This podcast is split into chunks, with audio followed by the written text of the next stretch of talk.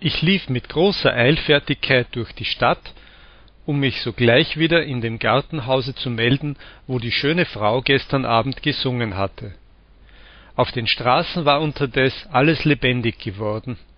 Herren und damen zogen im sonnenschein und neigten sich und grüßten bunt durcheinander. Prächtige karossen rasselten dazwischen und von allen türmen läutete es zur messe dass die klänge über dem gewühle wunderbar in der klaren luft durcheinander hallten.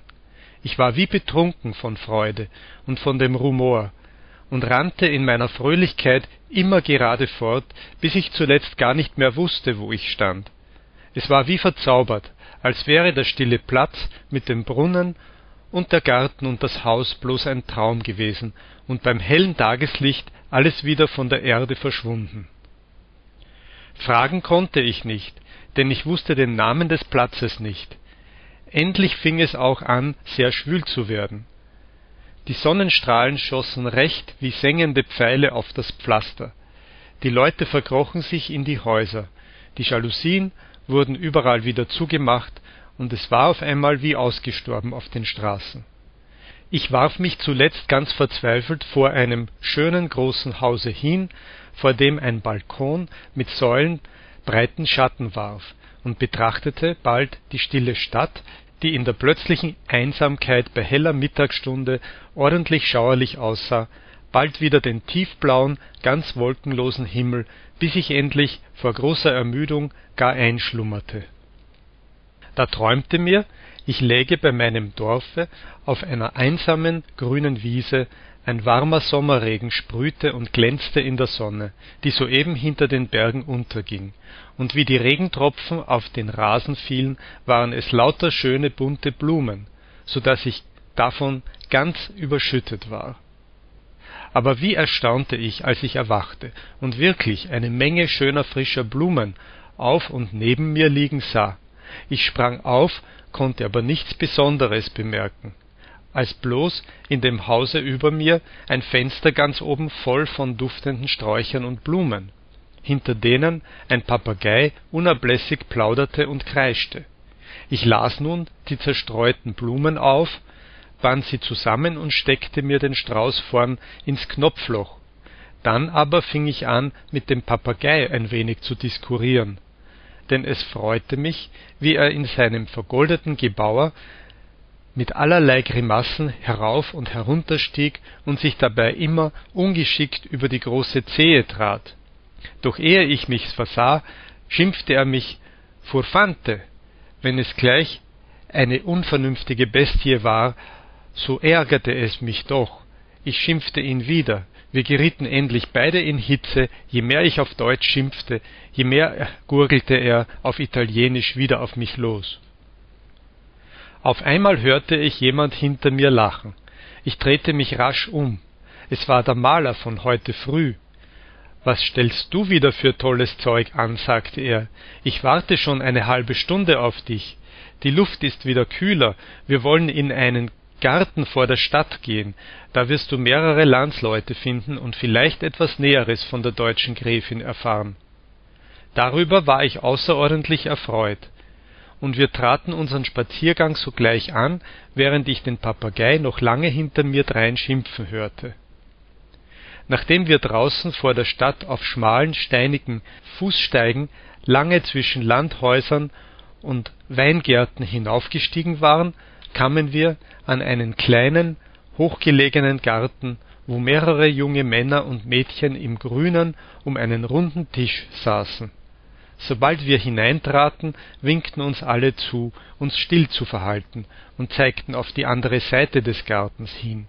Dort saßen in einer großen grünverwachsenen laube zwei schöne frauen an einem tisch einander gegenüber. Die eine sang die andere spielte gitarre dazu zwischen beiden hinter dem tisch stand ein freundlicher mann der mit einem kleinen stäbchen zuweilen den takt schlug. Dabei funkelte die abendsonne durch das weinlaub bald über die weinflaschen und früchte womit der tisch in der laube besetzt war bald über die vollen runden blendend weißen achseln der frau mit der gitarre. Die andere war wie verzückt und sang auf Italienisch ganz außerordentlich künstlich, dass ihr die Flechsen am Halse aufschwollen. Wie sie nun soeben mit zum Himmel gerichteten Augen eine lange Kadenz anhielt und der Mann neben ihr mit aufgehobenem Stäbchen auf den Augenblick passte, wo sie wieder in den Takt einfallen würde, und keiner im ganzen Garten zu atmen sich unterstand, da flog plötzlich die Gartentür weit auf und ein ganz erhitztes Mädchen und hinter ihr ein junger Mensch mit einem feinen bleichen Gesicht stürzten in großem Gezänke herein. Der erschrockene Musikdirektor blieb mit seinem aufgehobenen Stabe wie ein versteinerter Zauberer stehen, obgleich die Sängerin schon längst den langen Triller plötzlich abgeschnappt hatte und zornig aufgestanden war. Alle übrigen zischten den Neuangekommenen wütend an. Barbar, rief ihm einer von den runden Tische zu.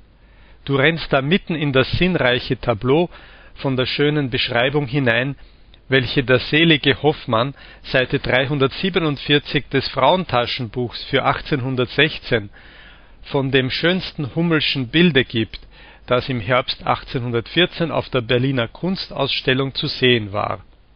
Aber das half alles nichts.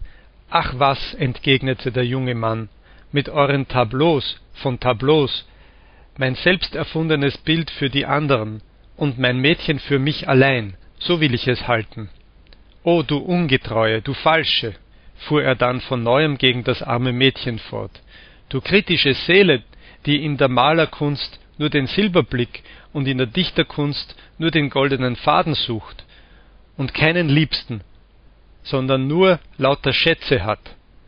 Ich wünsche dir Hinführer anstatt eines ehrlichen, malerischen Pinsels einen alten Duka mit einer ganzen Münzgrube von Diamanten auf der Nase und mit hellem Silberblick auf der kahlen Platte und mit Goldschnitt auf den paar noch übrigen Haaren. Ja, nur heraus mit dem verruchten Zettel, den du da vorhin vor mir versteckt hast. Was hast du wieder angezettelt? Von wem ist der Wisch? Und an wen ist er? Aber das Mädchen sträubte sich standhaft, und je eifriger die andern den erbosten jungen Menschen umgaben und ihn mit großem Lärm zu trösten und zu beruhigen suchten, desto erhitzter und toller wurde er von dem Rumor, zumal da das Mädchen auch ihr Mäulchen nicht halten konnte, bis sie endlich weinend aus dem verworrenen Knäuel hervorflog und sich auf einmal ganz unverhofft an meine Brust stürzte, um bei mir Schutz zu suchen. Ich stellte mich auch sogleich in die gehörige Positur, aber da die andern in dem Getümmel soeben nicht auf uns acht gaben, kehrte sie plötzlich das Köpfchen nach mir herauf und flüsterte mir mit ganz ruhigem Gesicht sehr leise und schnell ins Ohr Du abscheulicher Einnehmer, um dich muss ich das alles leiden. Da, Steck den fatalen Zettel geschwind zu dir, du findest darauf bemerkt, wo wir wohnen. Also zur bestimmten Stunde, wenn du ins Tor kommst, immer die einsame Straße rechts fort. Ich konnte vor Verwunderung kein Wort hervorbringen, denn wie ich sie nun erst recht ansah, erkannte ich sie auf einmal. Es war wahrhaftig die schnippische Kammerjungfrau vom Schloss, die mir damals an dem schönen Sonntagsabend die Flasche mit Wein brachte.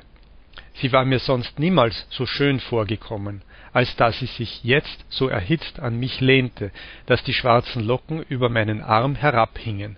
Aber, verehrte Mamsell, sagte ich voller Erstaunen, wie kommen Sie? Um Gottes willen, still nur. Jetzt still, erwiderte sie und sprang geschwind von mir fort auf die andere Seite des Gartens, ehe ich mich noch auf alles recht besinnen konnte. Unterdes hatten die andern ihr erstes Thema fast ganz vergessen, zankten aber untereinander recht vergnüglich weiter, indem sie dem jungen Menschen beweisen wollten, dass er eigentlich betrunken sei, was sich für einen ehrliebenden Maler gar nicht schicke. Der runde, fixe Mann aus der Laube der, wie ich nachher erfuhr, ein großer Kenner und Freund von Künsten war und aus Liebe zu den Wissenschaften gern alles mitmachte, hatte auch sein Stäbchen weggeworfen und flankierte mit seinem fetten Gesicht, das vor Freundlichkeit ordentlich glänzte, eifrig mitten in dem dicksten Getümmel herum, um alles zu vermitteln und zu beschwichtigen, während er dazwischen immer wieder die lange Kadenz und das schöne Tableau bedauerte, das er mit vieler Mühe zusammengebracht hatte. Mir aber war es so sternklar im Herzen, wie damals an dem glückseligen Sonnabend, als ich am offenen Fenster vor der Weinflasche bis tief in die Nacht hinein auf der Geige spielte. Ich holte, da der Rumor gar kein Ende nehmen wollte, frisch meine Violine wieder hervor und spielte, ohne mich lange zu besinnen, einen welschen Tanz auf, den sie dort im Gebirge tanzen und den ich auf dem alten, einsamen Waldschlosse gelernt hatte. Da reckten alle die Köpfe in die Höh. Bravo, bravissimo, ein deliziöser Einfall, rief der lustige Kenner von den Künsten und lief sogleich von einem zum andern, um ein ländliches Divertissement, wie er es nannte, einzurichten. Er selbst machte den Anfang, indem er der Dame die Hand reichte, die vorhin in der Laube gespielt hatte. Er begann darauf außerordentlich künstlich zu tanzen, schrieb mit den Fußspitzen allerlei Buchstaben auf den Rasen, schlug ordentliche Triller mit den Füßen und machte von Zeit zu Zeit ganz passable Luftsprünge. Aber er bekam es bald satt, denn er war etwas korpulent. Er machte immer kürzere und ungeschicktere Sprünge, bis er endlich ganz aus dem Kreis heraustrat und heftig hustete und sich mit seinem schneeweißen Schnupftuch unaufhörlich den Schweiß abwischte. Unterdes hatte auch der junge Mensch, der nun wieder ganz gescheut worden war, aus dem Wirtshaus Kastagnetten herbeigeholt, und ehe ich mich's versah, tanzten alle unter den Bäumen bunt durcheinander. Die untergegangene Sonne warf noch einige rote Widerscheine zwischen die dunklen Schatten und über das alte Gemäuer und die von Efeu wild überwachsenen, halb versunkenen Säulen hinten im Garten, während man von der anderen Seite tief unter den Weinbergen die Stadt Rom in den Abendgluten liegen sah. Da tanzten sie alle lieblich im Grünen, in der klaren stillen Luft, und mir lachte das Herz recht im Leib, wie die schlanken Mädchen und die Kammerjungfer mitten unter ihnen sich so mit aufgehobenen Armen wie heidnische Waldnymphen zwischen dem Laubwerk schwangen und dabei jedesmal in der Luft mit den Kastagnetten lustig dazu schnalzten.